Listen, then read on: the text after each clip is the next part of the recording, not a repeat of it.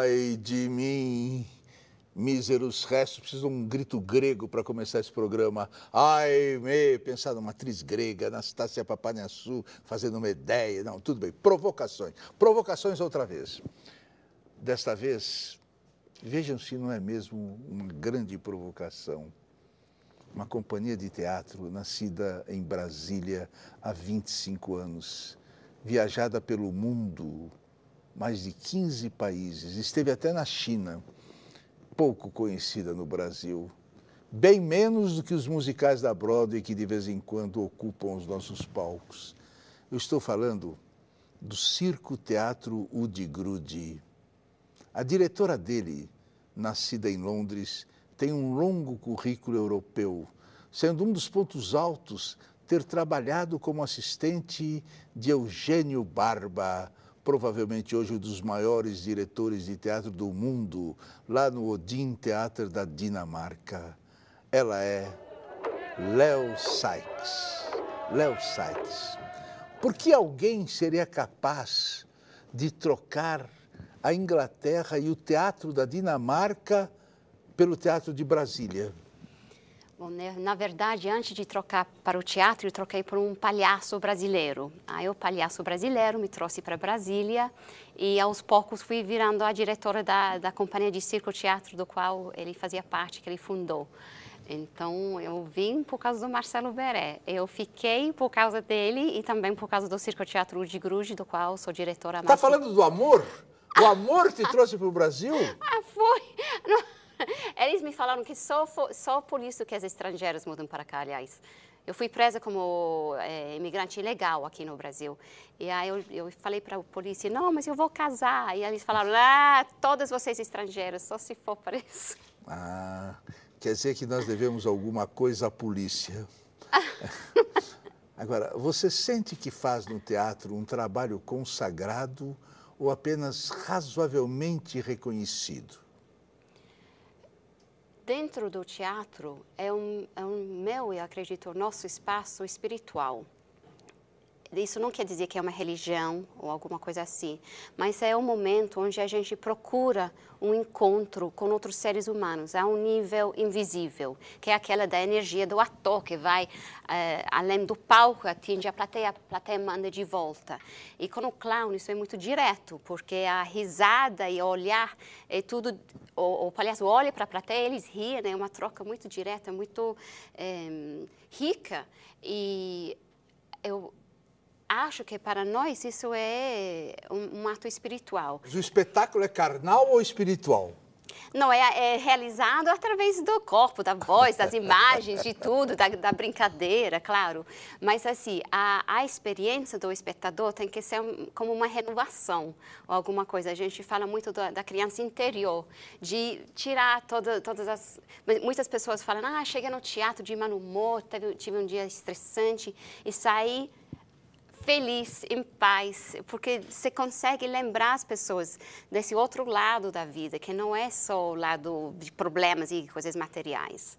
Eu quero fazer o contrário, eu quero que eles entrem felizes e saiam péssimos. Ah, pronto, ainda bem, não somos todos iguais. Como é que é fazer teatro em Brasília, longe de Rio e São Paulo?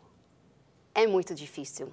É muito difícil porque lá não tem um ambiente muito grande em termos de público, porque não tem formação de público.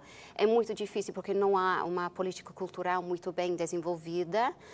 Então, você juntando essa falta de interesse do público com a falta de interesse do político, vamos dizer, é, você tem dois problemas locais. Depois disso, você está muito longe do resto do país.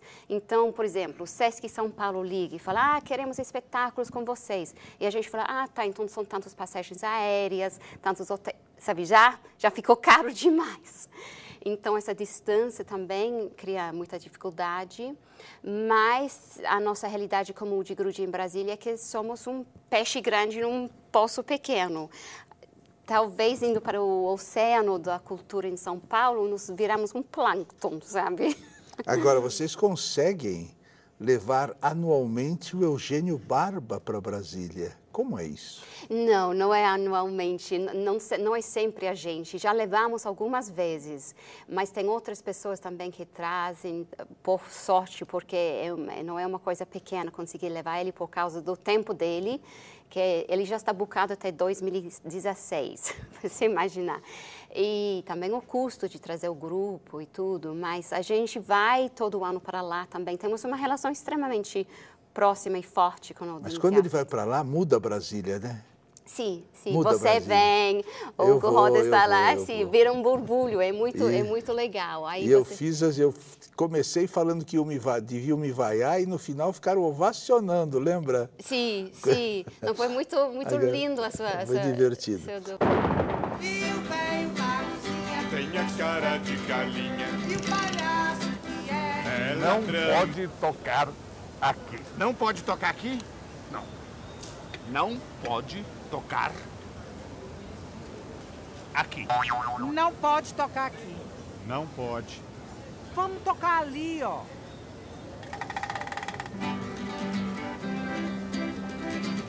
Eu vou ali, eu vou já. Eu vou colher maracujá. Eu vou ali, se não acaba. Eu vou chupar jabuticaba.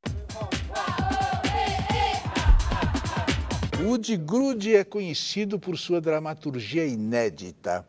Como é que é esse ineditismo? No Woody Grude criamos um casamento de linguagens, que eu acho que é o que nos guia até hoje. A gente trabalha com a questão do excêntrico musical, que é uma coisa do circo tradicional.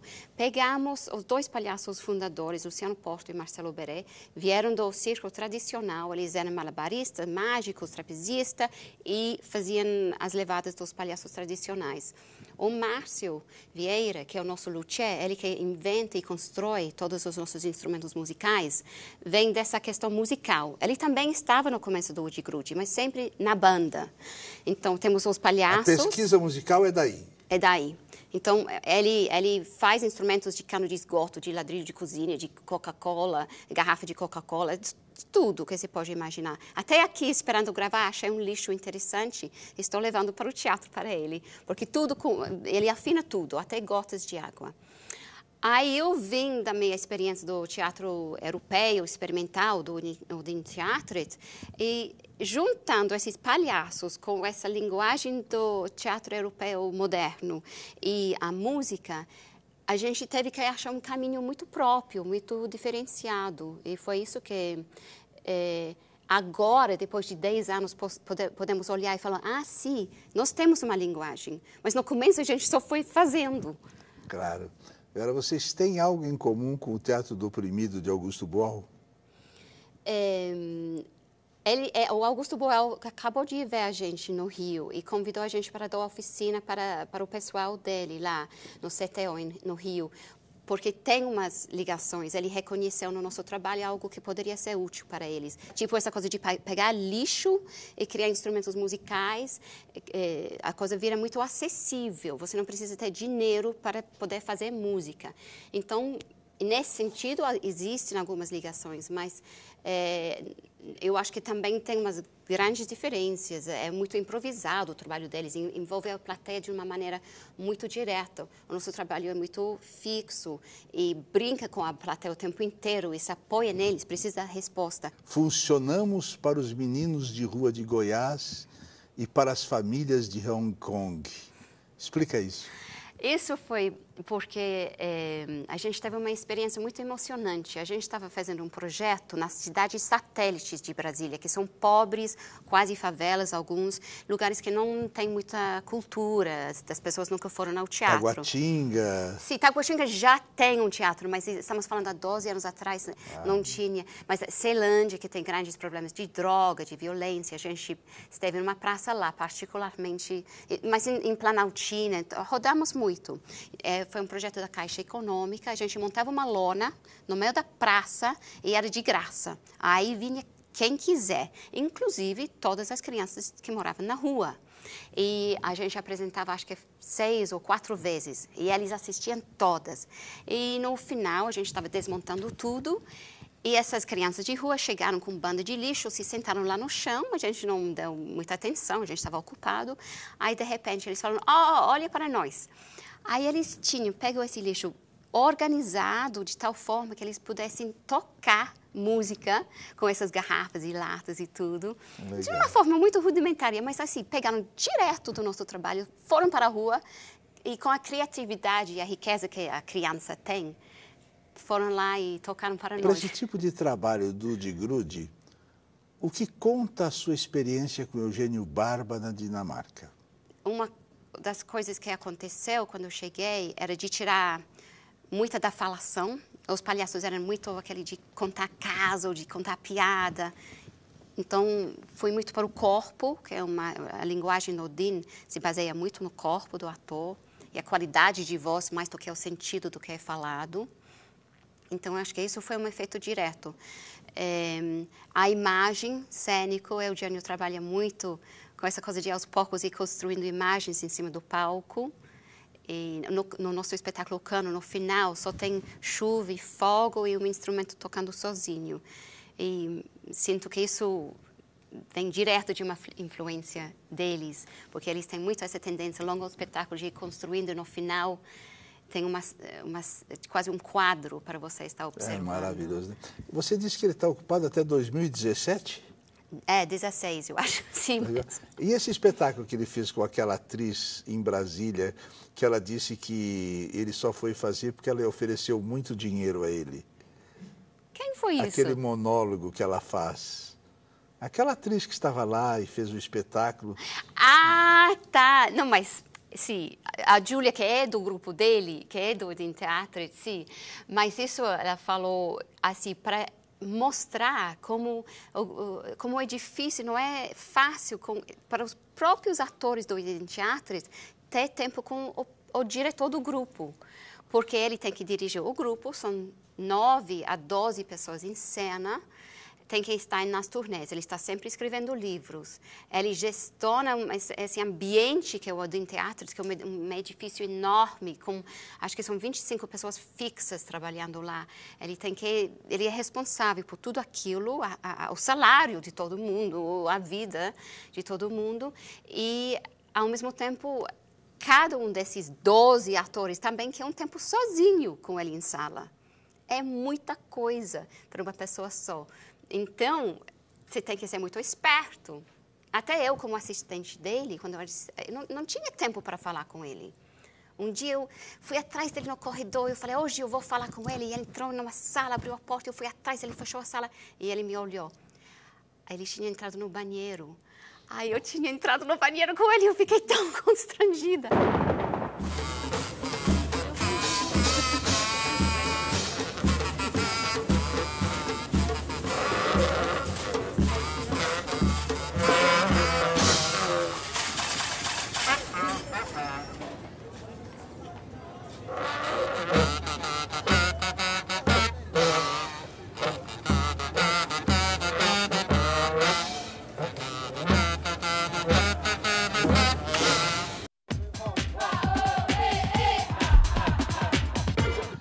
Seu coordenador de circo, a sua paixão, chamado Marcelo Baré. Beré.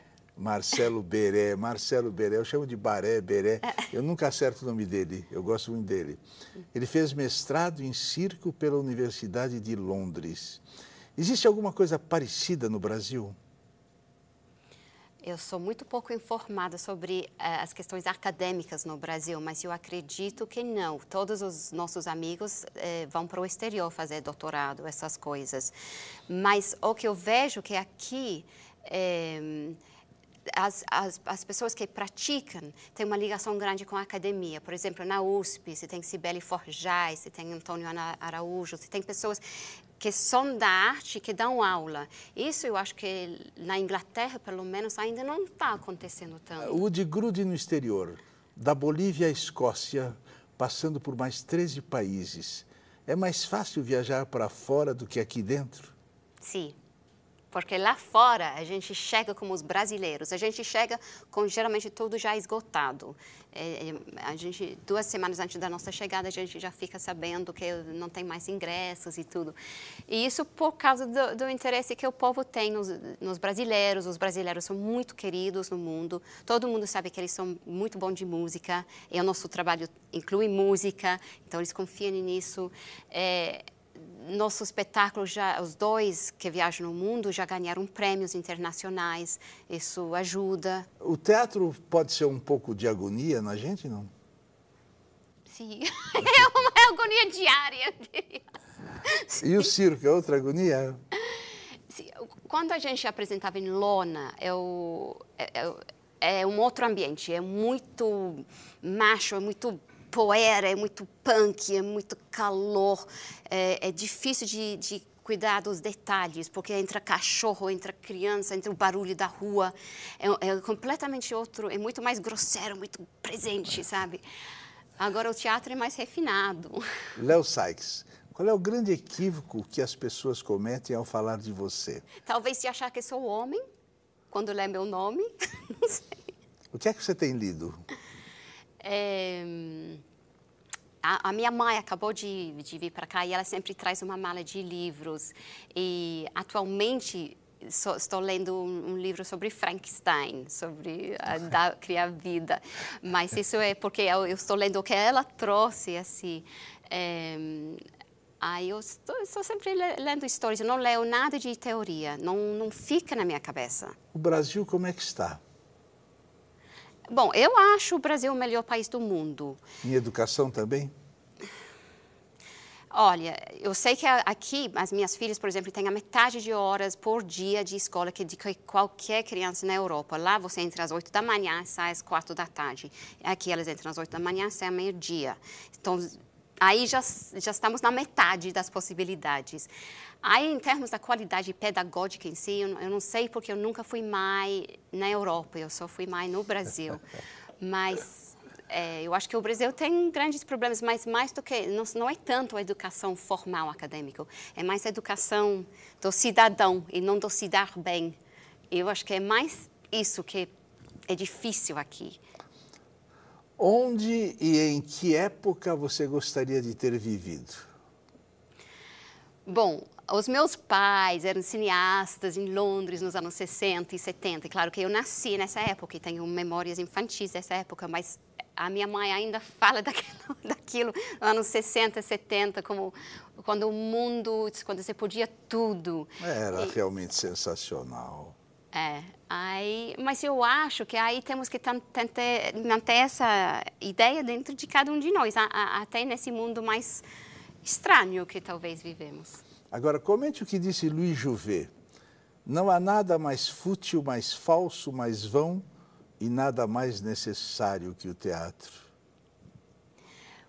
Pois é, eu penso nisso. É, será que é uma necessidade? Eu acho que é, exatamente voltando ao que a gente estava falando no começo, porque é uma questão espiritual. Se, se a gente não trabalha essa questão espiritual, essa conexão dos seres humanos, aí sim que o mundo vira uma coisa fútil e irrelevante. Então, é muito difícil comprovar isso, porque é uma coisa que está só no ar, mas para quem não é de uma religião específica, eu acho que é o espaço que temos para ser seres humanos juntos. Léo, digamos que um, momento você queria dizer alguma coisa e não conseguiu dizer, não deixaram você dizer, você queria falar sobre teatro, agora não deu certo você falar. Aqui eu é a televisão mais livre do Brasil. A TV Cultura é livre. Podemos falar aqui o que quisermos, qualquer coisa você pode falar. Então, digamos que se aproveite agora esse momento de falar o que você gostaria de falar para as pessoas, olhando para aquela câmera lá para terminar a entrevista. Bom, eu acho que eu gostaria só de convidar todo mundo a ficar junto de alguma forma. E se essa forma for através de um espetáculo teatral, que seja, mas tem muitas maneiras de participar, de ser um ser humano ativo no mundo. E cada um teria que procurar isso e de fazer do mundo um lugar mais lindo, porque aí tem sentido fazer isso. Daqui um abraço, que a única coisa falsa do programa é o abraço. Sabia? A coisa mais falsa. Agora a senhora pra lá. Vamos fotografar, não sairá em programa nenhum, se você morra ou eu. Ah, então espero que não saia mesmo. Eu sou como um circo de lonas estragadas, onde o palhaço já não faz mais rir, onde o trapézio há muito está parado, porque o medo foi morar ali. Eu sou como um circo de lonas estragadas, em que a banda já não quer tocar, aonde as jaulas se restaram abertas, porque nem bicho se deixou ficar. Eu sou como um circo de lonas estragadas, sem ter mais público para aplaudir, temendo aqueles que atiram facas, temendo tudo que lhe quer ferir. Eu sou como um circo de lonas estragadas, sem alegria qualquer, sem emoção no entanto, existe aquela corda bamba onde balança o meu coração.